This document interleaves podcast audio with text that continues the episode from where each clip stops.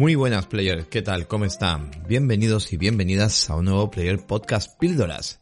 Hoy estamos a 9 de enero, ya por fin ha acabado las fiestas la, la, la, la, locura. Yo entiendo que habrá gente que tendrá vacaciones, que lo disfrutará, que es momento para sus peques, que es momento, pero en mi caso, de verdad, es el odio y es directamente me vuelvo el cringe porque es la fecha en la cual más trabajo desde el Black Friday hasta prácticamente, bueno, todavía me queda porque tenemos ahora las devoluciones, pues estoy, estoy quemado, estoy muy quemado. Bueno, quien no me conozca, mi nombre es Max, eh, Max te cuenta redes y eh, Player Podcast es un podcast de videojuegos habitualmente que hacemos en directo en Twitch y luego pues puedes escuchar en formato podcast. Estos pequeños podcasts que estás escuchando se llaman Player Podcast Píldora y es un poco la recopilación de la información que se va dando pues diariamente en el mundo de los videojuegos. Esta información luego, pues en formato podcast más largo con mi compañero y colega Paco Co, pues eh, daremos esas charletas chulísimas y con un poco más de humor y más locura, pues esos martes a las 22.30 en Twitch. Por lo tanto, mañana es martes, mañana 10 de enero estaremos a las diez y media clavados ahí en Twitch disfrutando muchísimo de conversaciones y de cositas sobre el mundo del videojuego. Para poderlo escuchar al día siguiente, pues lo tendréis directamente aquí en formato podcast. Y dicho esto, vamos a arrancarnos con las noticias de estos días atrás.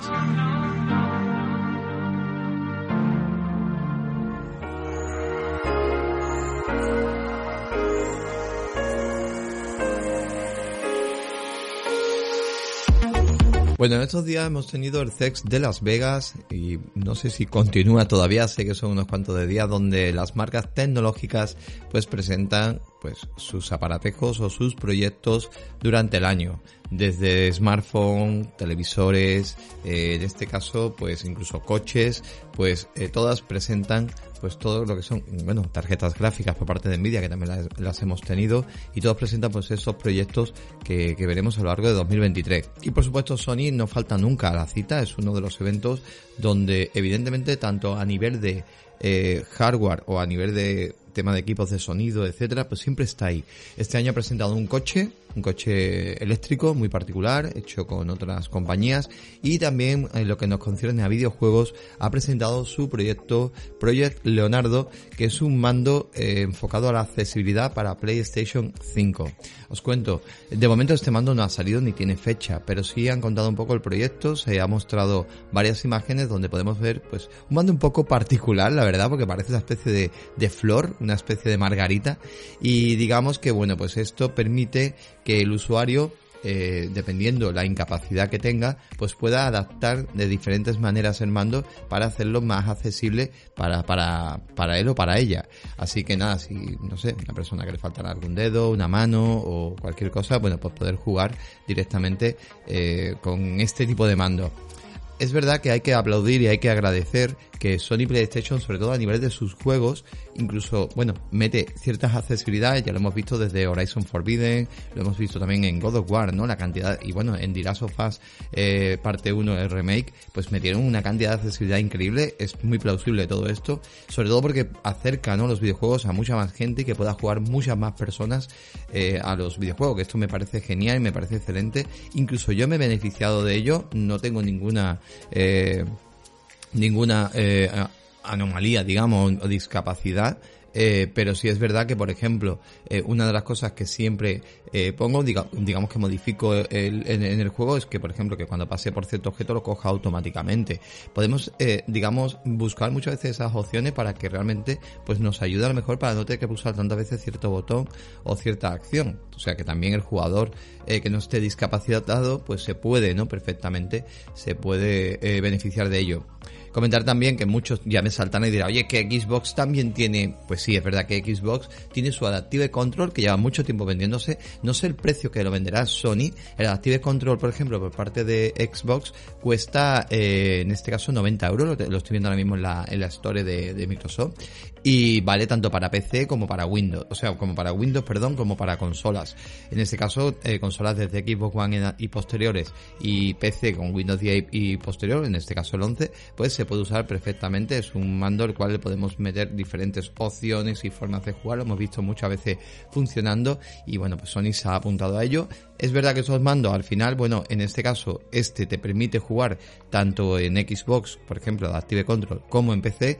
Supongo que Sony también hará algo para, bueno, comerle un poco de mercado y que no solamente valga para PlayStation 5, como estoy viendo aquí. Espero que también valga para PC, al menos, o mínimo para PC, y bueno, tengamos un poco más de mercado. Es una noticia interesante y, bueno, yo la verdad aplaudo esto, aplaudo este proyecto y sobre todo porque se abran ¿no? los videojuegos a todo tipo de gente. Imaginaros antiguamente, en antaño, pues la complejidad, ¿no? La complejidad de poder jugar eh, pues ciertas personas. Hoy en día incluso hasta personas que tengan pues problemas con con el tema de los colores, con el tema, es que se, busca todo, ¿no? Eh, bueno, la verdad que lo veo súper, súper bien. Otra curiosidad que presentó Sony PlayStation fue, bueno, la película de Gran Turismo, la cual llegará eh, al menos, no sabemos si 2023 o 2024, y bueno, ya sabemos la buena salud que tiene en lo que es el cine, los juegos, las adaptaciones de juegos por parte de Sony a la gran pantalla, un chart ahí está, y, y bueno, pues evidentemente con Gran Turismo no va a ser menos. Así que nada, eh, tenemos por aquí a, a Neil Blum, Blumkamp, que será el director de, de quien va a hacer eh, directamente lo que es la, la, película. Y bueno, pues tendremos una película pues de coche, de, cars, que vamos a ver pues de carrera y una historia detrás, etcétera. Y bueno, es de agradecer, la verdad que mola bastante, eh, creo que podré, puede estar bastante bien. Oye, recuerdo películas como Días de Trueno por parte eh, de Tom Cruise, de NASCAR, y ostras, pues la verdad que si generan un estilo de película así, pues muy bien, ¿no? Hay varias películas por ahí también de coche que tuvimos y creo que puede estar bastante bien. Luego otra cosita también muy interesante es que con el lanzamiento de las gafas VR de, por parte de PlayStation, las gafas VR2 que son compatibles con PlayStation 5 que llegarán de la mano con 20 títulos, pues oye, dicen que si tienes el juego de Gran Turismo 7 tendrán una actualización para poder disfrutar del título totalmente gratis, que esto no es habitual en Sony, totalmente gratis para poder, pues nada, directamente poder jugar al juego y disfrutarlo. Así que oye, pues muy bien, ¿no? Oye, bastante, bastante bien.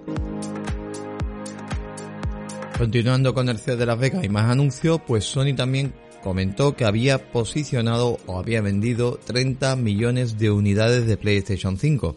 Estos son cifras que hay que cogerlas con pinza, aunque evidentemente ha posicionado en tiendas 30 millones de unidades y sabemos que se habrán vendido sí o sí, pero pueden ser que muchas consolas incluso aún no hayan llegado, sobre todo porque Sony tenía pensado vender en este año fiscal 18 millones de consolas y todavía está distribuyendo esas consolas. ¿A qué me refiero con esto? Esto no lo toméis, digamos, la defensiva, porque ya me conozco un poco esos usuarios que escuchan el podcast y empiezan a decir, eh, no, no, ha vendido 30 millones. A ver, seguramente esto lo que ha ocurrido es lo siguiente. Sony eh, tiene hablado con las, con las marcas, pues cuántas consolas quieren y, por ejemplo, Amazon tiene un sistema ahora de invitación para quitar los bots, el cual tú te suscribes y directamente luego, pues Amazon con esas invitaciones pide consolas a Sony y Sony se las distribuye.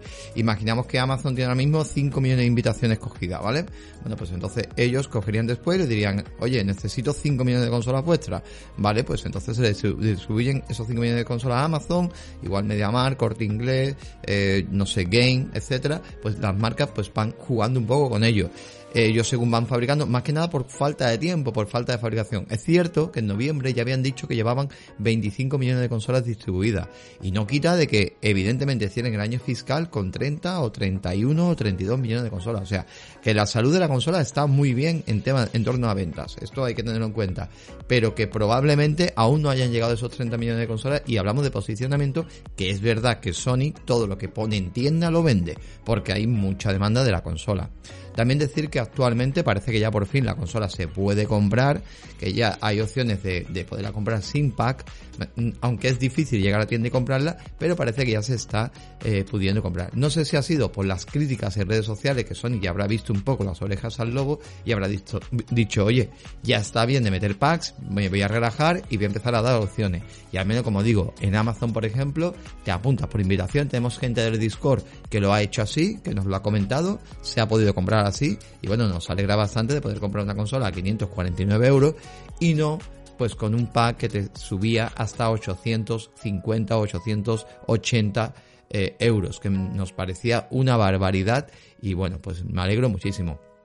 También decir otra cosa importante. La salud de venta de la consola eh, es importante, por supuesto, porque a la hora de vender juegos y todo, pues es muy importante.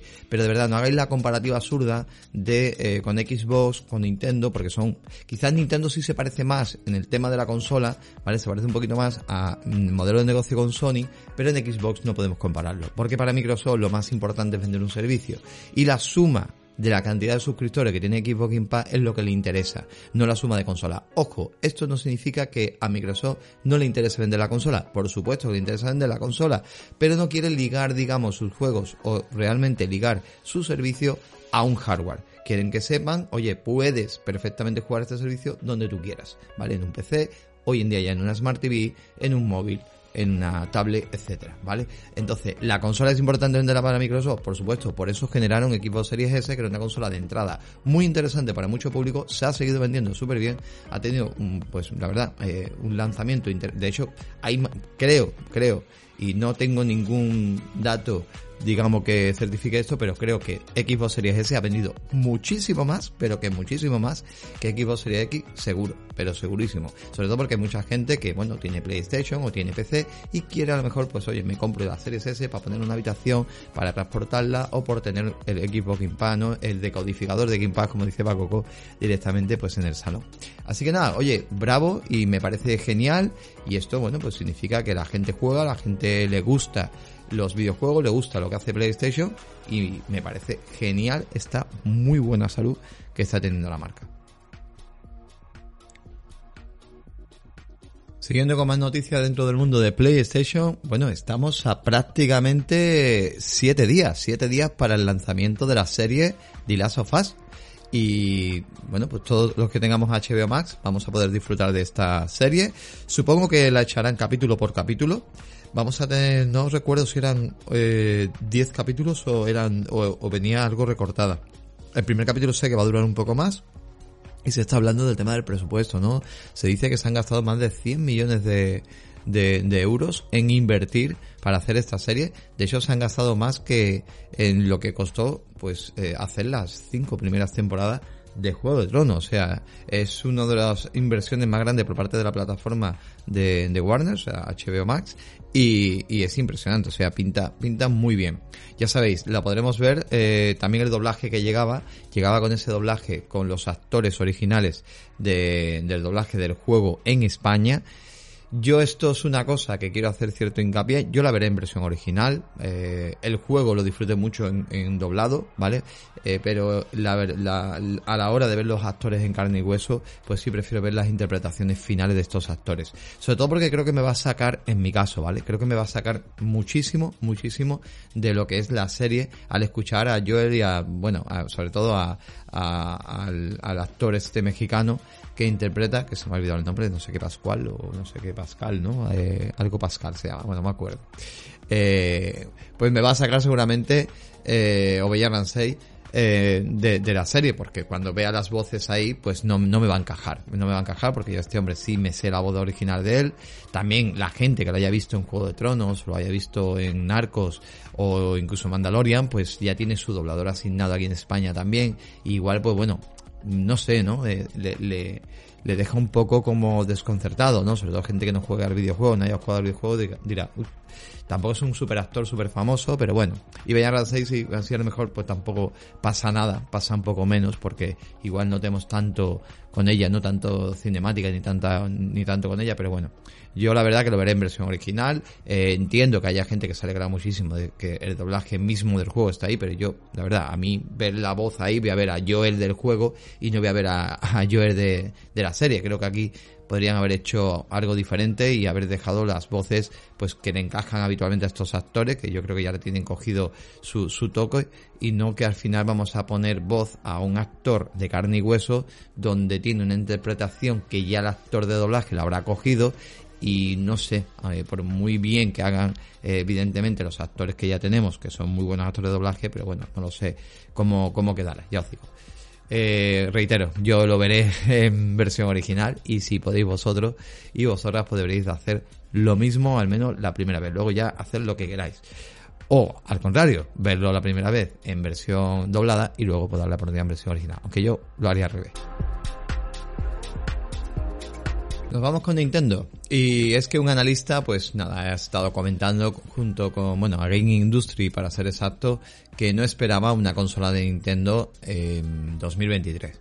Que igual para 2024 se llegaba a esa nueva generación, pero que en 2023 no esperaba nada. A ver, yo tampoco espero quizás una consola así eh, de repente en 2023 por parte de Nintendo. Pienso que Nintendo tendría eh, como mínimo que anunciarla y que prepararnos para saber que sale una nueva consola.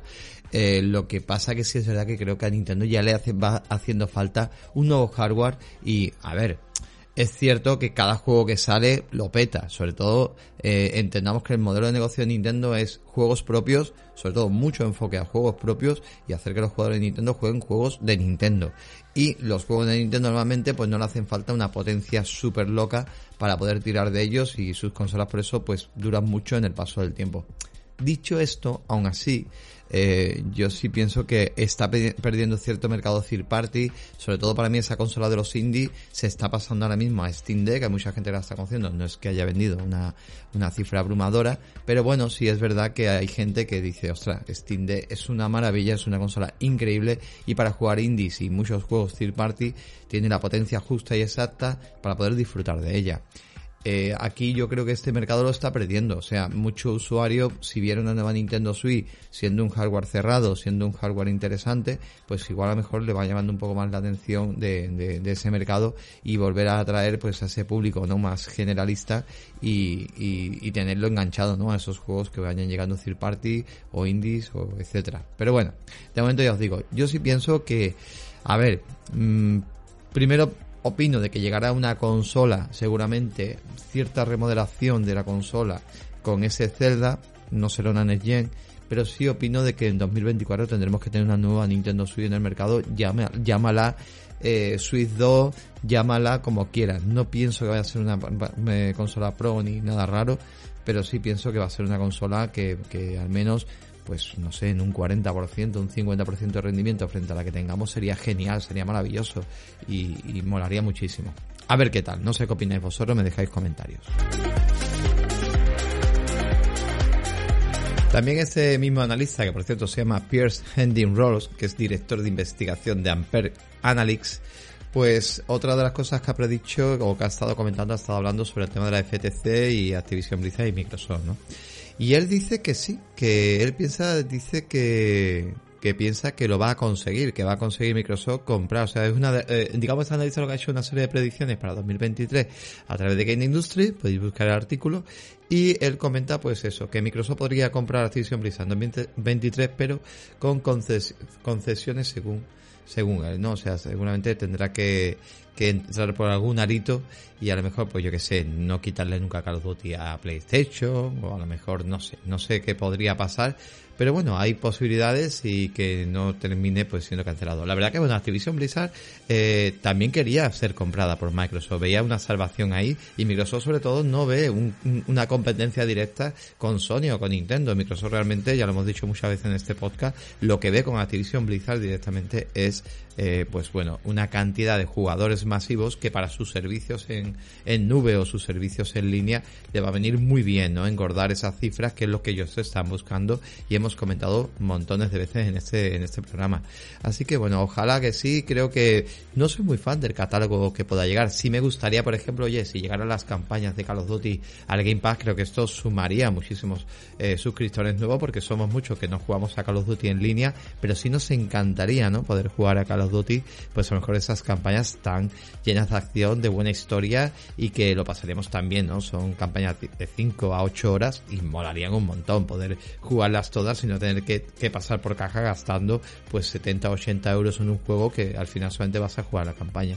Como esto, bueno, pues muchos nuevos jugadores mejor que puedan probar Diablo o que puedan probar muchos juegos. También, lo hemos dicho también muchas veces, que lleguen los juegos de Activision Blizzard a, directamente al equipo Game Pass no significa que todo el contenido sea gratuito. Evidentemente todos los DLCs, todas las opciones a lo mejor extras de, de, temporadas, etcétera, pues evidentemente esto tendrás que pagarlo. O sea, ya pasa con algunos juegos propios de la marca, como Forza Horizon, que tienes que pagar pues por los ciertos DLC y no pasa nada. Pero bueno, el juego base lo tienes ahí y al menos pues atrapar, ¿no? A muchos jugadores y ver qué tal. Y por último vamos a terminar con una noticia sobre Hitman. Y es que la, la famosa saga de IO Interactive pues terminará fusionándose en un único nombre llamado en este caso Hitman World of Assassination. O sea, eh, esto me está recordando un poco a Assassin's Creed, pero con Hitman, ¿no? Quieren incluso desde el Hitman 1, 2, 3 se van a fusionar y todo va a quedar dentro de, de este grupo, ¿no? También se supone que los DLC y futuros juegos entrarán dentro de este grupo y la idea pues sería eso, ir sacando aventuras, añadiéndolas pues directamente a, este, a este nuevo, eh, nueva forma, ¿no? Esto lo, lo ha publicado yo Interactive en su blog, en una publicación y bueno, pues es una forma de crear un universo pues interesante.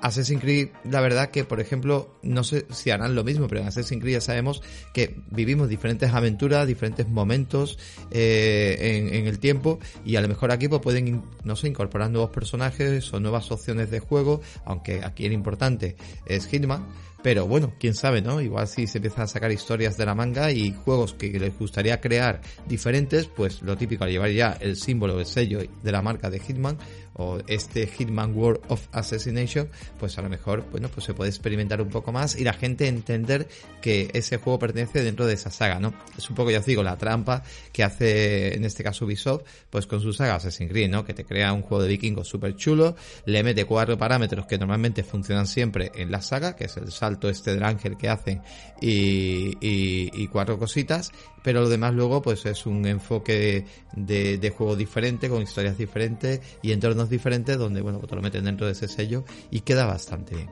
Así que bueno, pues nada. Y poco más, la verdad que escuetitas las noticias, no sé si habrá surgido algo más en el día, pero bueno, quería que este podcast estuviera a primera hora del lunes y me gustaría pues vuestro apoyo, evidentemente, ese dedito arriba, compartir, RT y comentar, comentar directamente pues en los comentarios, por ejemplo, en iVoox podéis hacerlo y también lo publicamos en player-cast, lo que es en Twitter. Ya sabéis, Player Podcast directamente en Twitch, Players-podcast, tenéis todo en las notas y os venís al Twitch esta noche, que bueno, la noche del martes martes, perdón, que eh, bueno, vamos a pasar genial y como siempre pues trataremos un poco la actualidad y un montón de cositas. Y las píldoras pues seguirán llegando porque sé por ahí que me estáis diciendo que os molan. Así que nada, muchísimas gracias y como siempre decimos, nos oímos y nos escuchamos el siguiente. Un saludo, chao chao.